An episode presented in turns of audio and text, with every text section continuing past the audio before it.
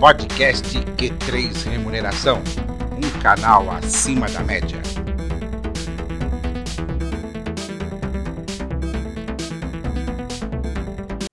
Olá, você profissional de gestão de pessoas e especialmente de remuneração. Depois de uma temporada de cobertura dos principais eventos de RH, o podcast Q3 Remuneração, um canal acima da média, está de volta com as tradicionais entrevistas. Lembrando que o podcast Q3 Remuneração é um oferecimento da RH Plus, referência em remuneração. A consultoria que não fecha negócios, abre relacionamentos. Eu sou Vanderlei Abreu, jornalista especializado em recursos humanos, e hoje não teremos a participação do Matheus Oliveira, idealizador do Q3 Remuneração e sócio-diretor da RH Plus.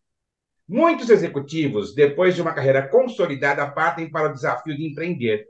Esse é um risco, esse é um risco calculado? Quais são os principais desafios? Para falar sobre os desafios de empreender para o profissional de RH, o podcast Q3 Remuneração, um canal acima da média, convidou o Alexandre Espinosa, cofundador da, da 3 Cliques RH, hub de serviços voltados para a gestão de pessoas. Graduado em Ciências Econômicas pela FAAP, Fundação Armando Álvares Penteado, pós-graduado em Ciências Atuariais pela PUC de São Paulo, MBA Executivo e no Programa de Desenvolvimento de Conselheiros da Fundação Dom Cabral. Seja muito bem-vindo ao podcast Q3 Remuneração, Alexandre. Ô, Vanderlei, prazer é meu. Eu que agradeço o seu convite. Depois a gente se encontrou depois de alguns anos, para não falar uma década. Então, obrigado, obrigado pelo convite. Bom, eu quero começar o nosso bate-papo de hoje, Alexandre, né, pedindo para que você conte um pouco sobre a sua trajetória profissional. Como que você começou na área de gestão de pessoas, onde você trabalhou, quem que foi o seu grande incentivador? Ah, vou, falar um pouquinho sobre minha carreira. Eu brinco, uh, agora por causa da Três Cliques, eu uso muito o 3 como referência, Vanderlei. Minha carreira é composta de três grandes blocos. Primeiro grande bloco, eu fui consultor, comecei como consultor de benefícios, depois de remuneração, mas trabalhando em, em empresas multinacionais na área de prestação de serviço em RH. É, então, as maiores que eu trabalhei foram a Aon e a Mercer. Aí depois é, é, eu gostei muito de trabalhar como consultor, mas eu queria um RH para chamar de meu. Aí eu migrei, virei diretor de RH, aí fiquei uns anos na Pepsi, com uns anos na Natura e seis anos no Carrefour, sempre em posições de direção de RH, é, focado em áreas especialistas de RH e, e, e no Carrefour como head de RH para o varejo. Então, esse é o resumo dos dois, dos dois primeiros blocos. E o segundo bloco é esse que eu comecei em dezembro do ano passado, quando eu resolvi respirar outros ares, voltar para o lado de prestação de serviços, e que fazendo prestação de serviços de consultoria em geral, principalmente remuneração executiva, eh, e também montei uma startup de recursos humanos, de soluções de sistemas de recursos humanos. Então, rapidamente, essa é a minha, essa é minha, minha história breve em três blocos de, de, eh, da minha carreira. Legal. É, como é que foi esse processo de transição, né? Quando você saiu aí da, do mercado de consultoria e aí você, como você mesmo disse, pegou aí o RH para chamar de seu? Eu estava muito em consultoria, Vanderlei. Você conhece bem a parte de consultoria. É, é muito comum você você tem diferentes setores, diferentes clientes, você viaja tanto no Brasil como fora do Brasil, conhecendo diferentes é, realidades né?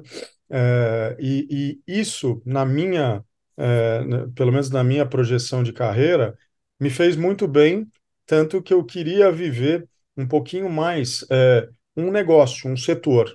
Né? Porque a carreira de consultor ele tem uma diversidade de setores e de, e, de setores e de empresas, né?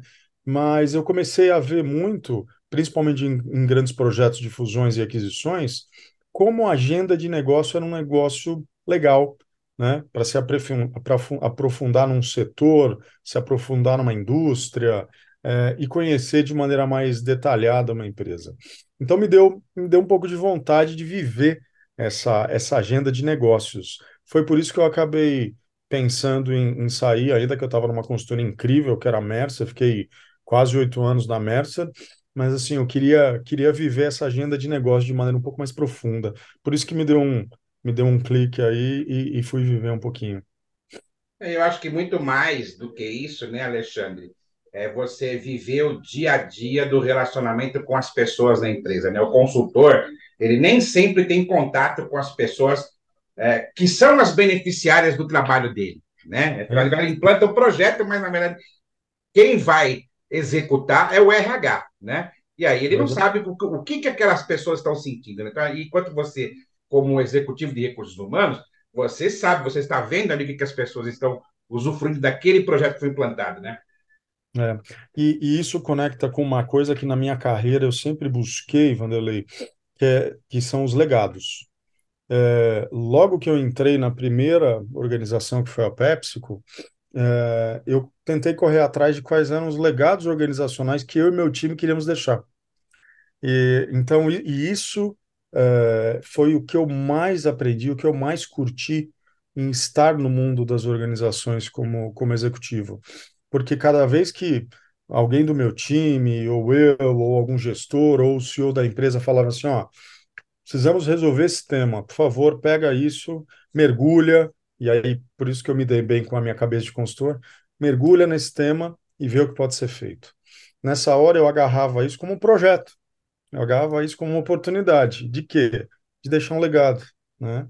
E, e foi aí que eu acabei sendo muito feliz, né? Nas três organizações que eu passei, é, é, desenvolvendo com o meu time e, e, e, tentando engajar o meu time em legados, falando, ó, é, eu estamos entrando hoje nesse projeto, nessa área, ou fazendo isso, eu quero que daqui 5, 10, 15 anos, quem estiver sentado na cadeira de vocês fale assim, caramba, olha o que esses caras fizeram há 5, 10 anos atrás, olha que mudança importante, olha que, que legado relevante que eles deixaram. Então, eu também usava isso para engajar o, os meus times em, pro, em projetos de mudança. E, e por isso que eu fui tão feliz também trabalhando em organizações. Legal, vamos falar um pouco agora desse terceiro bloco que você estava falando aí da sua trajetória de carreira, né? Como é que surgiu a ideia de é, criar a 3 Cliques RH? É, tem a ver com o primeiro bloco, Vanderlei. A gente, a gente sempre acaba se buscando se, se, se desenvolver e, e evoluir, né? Eu, eu sou budista, é, não de criação, mas acabei me tornando budista faz 15 anos, e no budismo fala muito sobre, a, não só sobre a evolução, mas sobre a revolução humana. E a revolução humana tem que começar dentro da gente. E eu falei assim, eu acho que a minha forma de contribuição para as organizações é, ficou muito limitada. E, e aí eu pensei como eu poderia dar um pouco mais de, de, de contribuição para a sociedade e para as empresas. E aí eu comecei a dar aulas, uh, que era uma coisa que eu sempre quis dar, né? Eu dou aulas na Fundação Dom Cabral, na pós-graduação de RH. Uh, eh, me formei na Dom Cabral, né? Tanto, tanto, quanto, um, tanto no MBA como, como, quanto como conselheiro, uh, para que eu pudesse também, não só como professor, mas como conselheiro, atuar de uma maneira diferente em algumas organizações. É, e, e aí me veio o negócio da, da, de atuar numa startup. Eu falei, caramba, eu já tinha em projetos diferentes nas organizações que eu passei, eu também já tinha atuado com soluções de tecnologia, com é, como resolver é, problemas com tecnologia, é, e principalmente no meu último no meu último desafio, a gente participou de um case muito legal de digitalização da área de recursos humanos. Isso bem antes da pandemia. A pandemia acelerou muito isso é, em muitas organizações, mas a gente começou a pensar nisso lá em 2017, 2018. Aí, quando veio a pandemia, a gente estava pronto, conseguiu até acelerar tudo que a gente buscava fazer. E, e aí, uns dois anos atrás, Vanderlei, conversando com o meu gestor na época, eu falei assim: olha, esse projeto deu tão certo é, que eu, uma hora dessa, eu vou pegar esse case e vou transformar numa startup. Ele olhou para minha cara, ele, a gente já se conhecia de anos, ele falou assim, ó, eu, acho que pode dar certo isso aí, hein? Pode, pode pensar nisso que a gente volta a conversar e, e, e vou te apoiar nesse, nesse negócio. E assim, não só eu saí, fiz a, a montei a Três Cliques como startup, como ele está apoiando realmente. Então, assim, é, foi aí que surgiu. E eu sempre tive, Vanderlei, a, a, a, a vontade, a necessidade de ter um, um empreendimento paralelo. Tive vários empreendimentos ao longo da carreira, mas eu sempre quis ter um. E, e é como eu costumo falar, não só para clientes como para amigos, que esse é o projeto da minha vida, né? é, para que a gente possa ajudar as empresas a se digitalizarem, a, a, a serem mais eficientes, serem mais produtivas. Então, a gente montou um conceito por trás da Três Cliques para ajudar os RHs a se digitalizarem. Então, foi um pouco daí que veio essa ideia. Legal. Quando a gente se encontrou no Conar, você estava me falando que a Três Cliques funciona como se fosse um hub de serviços, né? Detalhe um pouco mais como é que funciona esse hub de serviços que a Três Cliques oferece para o mercado. Falo, sim. Quando, quando a gente trabalhou nesse case, Vanderlei, de digitalização da, da, da, da área de RH, das empresas do grupo que eu trabalhava, é, a gente partiu para uma, uma forma inovadora de, de, de buscar soluções digitais que a gente queria. Porque a gente poderia ter contratado um SuccessFactors, um Oracle, é, um, ou da LG, ou da Senior, tem o seu suite né, de HCM, mas a gente foi atrás de startups de RH, que em 2018 ainda não eram como é, como são, como estouraram, né, nos últimos dois, três anos. Mas a gente fez uma curadoria, hoje meu sócio, o Hélio, que trabalha comigo, fez uma curadoria de mais de 100 startups, para que a gente pudesse ver quais eram as melhores startups em cada subsistema de RH. Então, quem era melhor de treinamento eh, online? Quem era melhor de recrutamento e seleção? Quem era melhor é, de avaliação de desempenho, quem é a melhor de metas e remuneração variável, e assim por diante. Aí a gente fez uma, um, sim, foi um, foi ousado, foi arriscado, e ao invés da gente contratar é, de uma grande empresa de tecnologia, a gente foi contratando através dessas startups. E foi dando certo porque uh, os serviços com essas startups eram muito mais ágeis, né? então a implementação era muito mais rápida e mais barata é, os, os sistemas mais customizáveis é, e conseguiram atender muito mais essa ideia de criar uma, um ecossistema de startups uni, unindo uma startup a outra. Então a gente pegou este modelo e criou como se fosse uma mandala, é, que hoje a gente tem soluções para absolutamente todo e qualquer processo ou sistema de RH.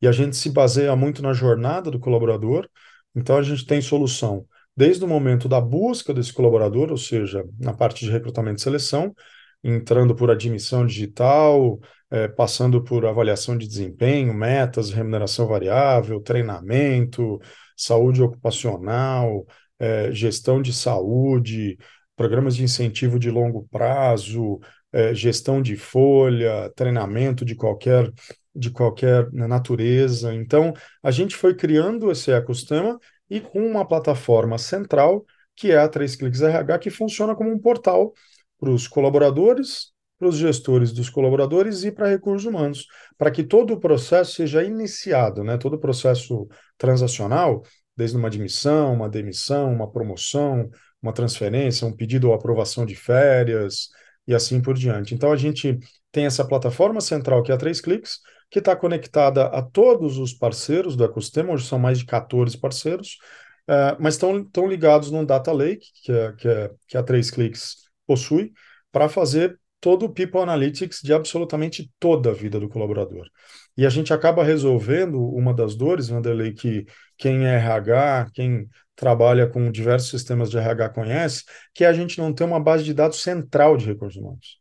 A gente hoje tem que ficar buscando em diversas planilhas ou diversos é, sistemas uma informação para fazer um, um, uh, um, indicador único de RH. Né?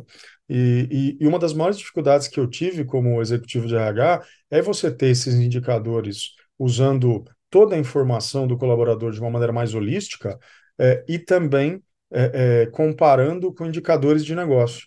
Numa das organizações que eu trabalhei, quando a gente implementou essa base de dados online, Vanderlei, a gente conseguiu é, ter indicadores de gestão que juntavam indicadores de pessoas com indicadores de negócio, para a gente falar da efetividade dos gestores, não só sob o ponto de vista financeiro, qualitativo, é, ou de turnover, ou de absenteísmo, a gente conseguiu juntar tudo isso. Então, a Três Cliques vem para resolver essa dor de ter um banco de dados central é, e de ter essas informações vindas de todo e qualquer sistema de RH. Então a gente fala que a gente é one-stop shop para soluções digitais de recursos humanos. Legal. Você estava falando aí que vocês é, é, é pegaram aí em torno de 100 startups para escolher aí os parceiros para o desenvolvimento da Três Cliques RH, né? Não sei se você conhece o Distrito, né? O Distrito é, é, é um, uma empresa de pesquisa, né? Que faz pesquisas relacionadas principalmente a startups, né? E o relatório deles de 2021 mostrou que contava com o Brasil contava com 354 startups de RH. Número Sim. esse que, inclusive, está sendo atualizado, o relatório dele deve sair agora até o final do ano. Né? Como é que você Sim. vê esse movimento de criação de startups de soluções para a área de recursos humanos? Bom, é, primeiro, a gente faz parte do distrito porque é uma excelente fonte, como você falou, de informação, mas também é uma excelente fonte de relacionamento, está mais perto de clientes, uh, para que a gente possa também. Uh, hoje em startup a gente fala não só da, da competição, mas da colaboração, né? Até se fala muito da competição. Você colaborar, que ora um, uma empresa é seu parceiro, ora ele é seu concorrente. Então, assim, não precisamos só colaborar ou só concorrer, vamos competir, né? E, e o distrito, para nós, é uma dessas fontes. E o que, o que eu vejo é um movimento extremamente, respondendo a tua pergunta, um movimento extremamente sadio, porque é óbvio que, que existem ainda muitos, do ponto de vista de quantidade, muita, muita startup, mas no passado também era assim de outra forma, né, Vanderlei? As empresas é, é, surgiam e morriam é, num ciclo de três a cinco anos. Então, se você olhar o, o, a gente conheceu várias das startups na, na Liga Ventures, que foi a primeira, a, a, que era uma associação da, é, de, um, de, um, de um pessoal de uma consultoria, que eu não estou me recordando o nome, é, e com pessoal de startups, né, de ambiente de inovação de empresas. E, e se você olhar a, a lista da Liga Ventures de 2018, você vai ver que uns 20% de startups não existem mais, né? É, por causa desse índice de mortalidade. Mas, na verdade, eu acho que o grande, a grande vantagem de se ter muita startup é que tem muita gente de olho nas dores, né? e no, no nosso caso, né, de recursos humanos, para poder acelerar o desenvolvimento de soluções digitais, coisa que se demoraria muito tempo se ficasse só dentro do, do, do mundo, dentro do ecossistema das empresas. Então, eu sou um grande advogado disso, eu acho que uh, a gente tem que fazer isso mais e mais para acelerar o desenvolvimento organizacional das empresas. Legal. É, uma coisa que eu sempre questiono, principalmente os executivos de RH, dentro desse movimento de criação de startups, eu imagino que hoje deva passar de 500 startups no Brasil só de, de, de RH, né? A gente vê pela, pelo próprio movimento nas, nas feiras de RH, CONAR, CBTT, é, o HR for Results da GUP e, por aí vai. Né? É, e eu sempre questiono isso com os, os, executivos da área. Né? Com esse é, intenso movimento de criação de inúmeros prestadores de serviços para RH, na sua opinião, o gestor de recursos humanos pode acabar virando um gestor de fornecedores, perdendo um pouco o foco na estratégia? Interessante você falar, Vanderlei. Existe esse risco, sim, assim como existe com vários outros é, é, setores né, é, cheios de startups. Eu, eu acho, por que que, e a gente até está tentando ajudar o RH nessa hora, porque a gente acaba centralizando na nossa ferramenta todas as startups que ele precisa adquirir. Né? Então, com isso, a gente, no RH, que a gente costuma é, fazer um mapeamento de 30, mais de 30 processos de RH para digitalizar, nós mostramos quais são as startups que podem ajudá-los a, a, fazer essa jornada de, de transformação. Então, nesse caso, a gente centraliza num contrato só é, todos os, os fornecimentos de serviços de RH. Mas, por outro lado, o que, que a gente faz é, ao deixar esse RH com mais soluções de tecnologia? para que ele gaste menos tempo e dinheiro com a parte operacional de recursos humanos, Vanderlei. Então, na verdade, a gente também tenta ajudar o RH a ser mais estratégico. Então, se, se a gente ajuda eles a centralizarem todas essas questões de sistemas de RH, toda a operação de recursos humanos, ele vai ter mais tempo, mais dinheiro e mais headcount para fazer o estratégico. Então, é, porque você tem razão, se, se, se isso é, se transformar numa grande, numa grande compra de sistemas, né, de soluções de sistemas para se digitalizar, o RH vai ficar só controlando fornecedores. Né? Então, eu acho que essas organizações, essas startups de RH, precisam ajudar o, o RH nessa parte de operações para que ele seja efetivamente mais, mais estratégico. Muito bom. É, agora vamos falar um pouquinho dos perrengues, né? ser, ser empreendedor no Brasil é passar por um perrengue, né? Então, quais são os principais desafios que você está enfrentando agora nessa vida como empreendedor dentro do segmento de recursos humanos? Eu acho que a primeira coisa que vem à cabeça, né, Vanderlei, é a questão de, de uh, tributos e, e a burocracia que existe para a gente empreender no Brasil. Isso é um negócio inacreditável. É, isso se compara, assim, eu gosto de comparar com, com outros países para a gente ver a diferença. Enquanto no Brasil, você abrir um CNPJ hoje já é muito rápido, tá? Antes você demorava quatro meses para abrir. Eu já cheguei, é, como eu falei, eu empreendi antes, eu já demorei quatro meses para abrir CNPJ. É, hoje no Brasil, você com uma semana, você já começa a abrir, né? Mas só que para você fazer todo o rito, você vai levar uns dois, três meses para ter absolutamente tudo. No Canadá, você precisa de quatro horas para fazer isso. Você consegue abrir uma empresa e operar quatro horas depois. Isso se traduz em custo né, para uma organização, para um empreendedor. Então, essa é a primeira coisa.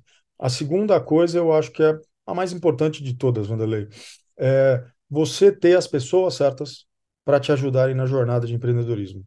Né? É, vou fazer um outro paralelo também. Consultor gosta de fazer paralelo, gosta de comparar as coisas. É, eu recomendo vocês verem um, um, filme que fala da trajetória do Ike Batista. Né? É, eu já vou lembrar o nome do filme. É, este é, filme mostra e toda a trajetória do Ike Batista, além de ter uma série de questões uh, do ponto de vista ético que são questionáveis, né? É, mas o projeto do Ike Batista não deu certo porque ele não tinha as pessoas certas nos lugares certos. Ele tinha dinheiro, ele tinha o PowerPoint lindo, maravilhoso, como ele sempre se gabou, né? Ah, eu vendo uma empresa com base no PowerPoint. E, e foi verdade. Ele conseguiu bilhões de reais em IPO com um prospecto da CVM e um belo PowerPoint. Mas só que ele não tinha as pessoas para executarem o projeto depois.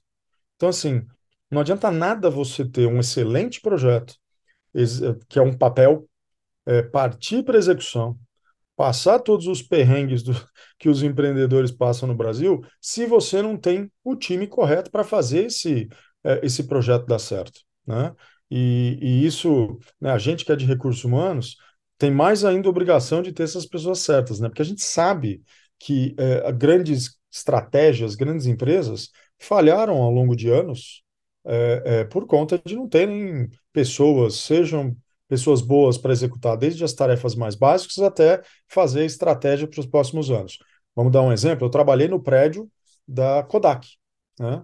A, a Kodak era uma empresa incrível, era uma empresa multibilionária, tinha pessoas incríveis, tinha uma, uma parte de pesquisa e desenvolvimento incrível, foi líder por décadas, para não falar de um século né, de liderança. Mas ela não tinha pessoas com uma coisa: visão estratégica de longo prazo. Foi só por isso que a Kodak quebrou.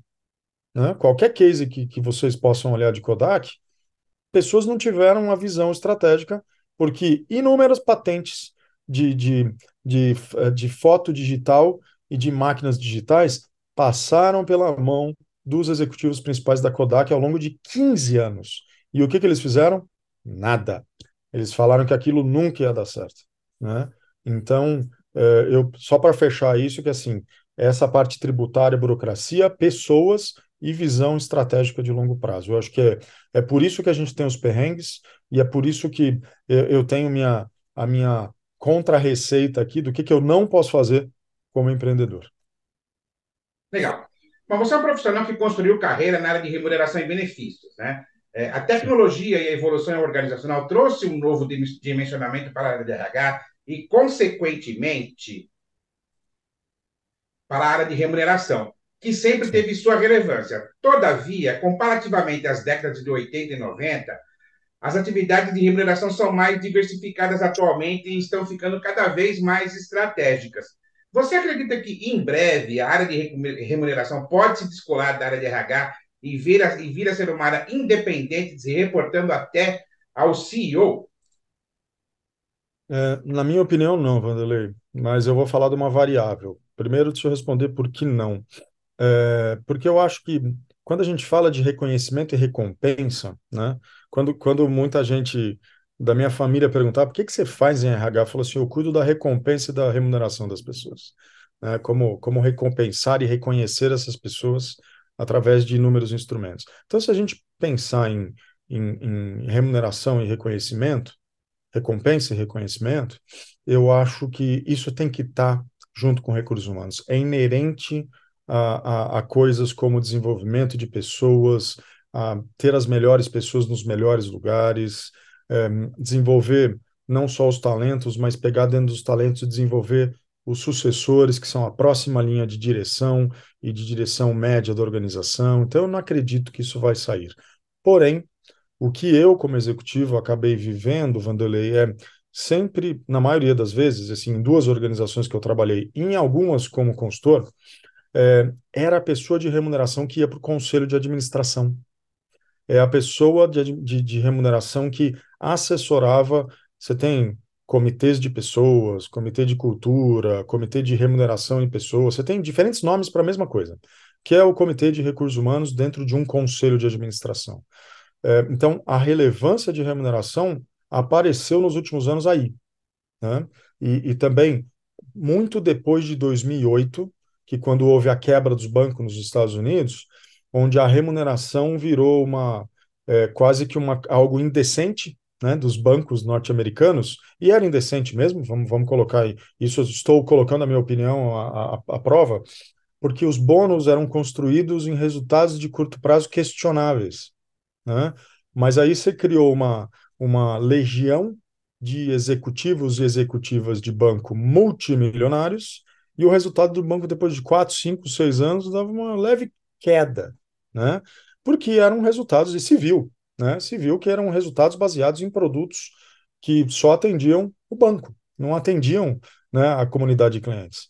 Então, é, a partir de 2018, eu acho que a remuneração ganhou esse status de mais estratégico, é, porque não tem como a gente não colar, eu uso essa palavra colar mesmo, a, o engajamento das pessoas com a estratégia de curto, médio e longo prazo é, e como fazer essas pessoas se desenvolverem e serem recompensadas por isso. Né? Eu, eu dou aula na pós-graduação de, de recursos humanos da Dom Cabral, eu falo, pessoal, é, gerenciar re, recursos humanos e remuneração que é desenvolvimento de talentos e recompensa, é você, a melhor forma de fazer isso é você grudar na estratégia e fazer essas coisas do ponto de vista de curto, médio e longo prazo estarem alinhadas. Né? E a gente desenvolvendo as pessoas, trazendo o melhor delas à tona, agregando valor para essas pessoas e recompensando elas de maneira diferenciada, para aquelas que conseguem alavancar os resultados da empresa de maneira diferenciada.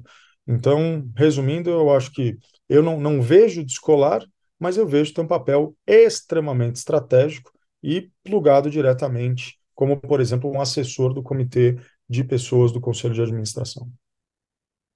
Muito bem, nós vamos fazer um pequeno intervalo e daqui a pouco nós voltamos. Até já.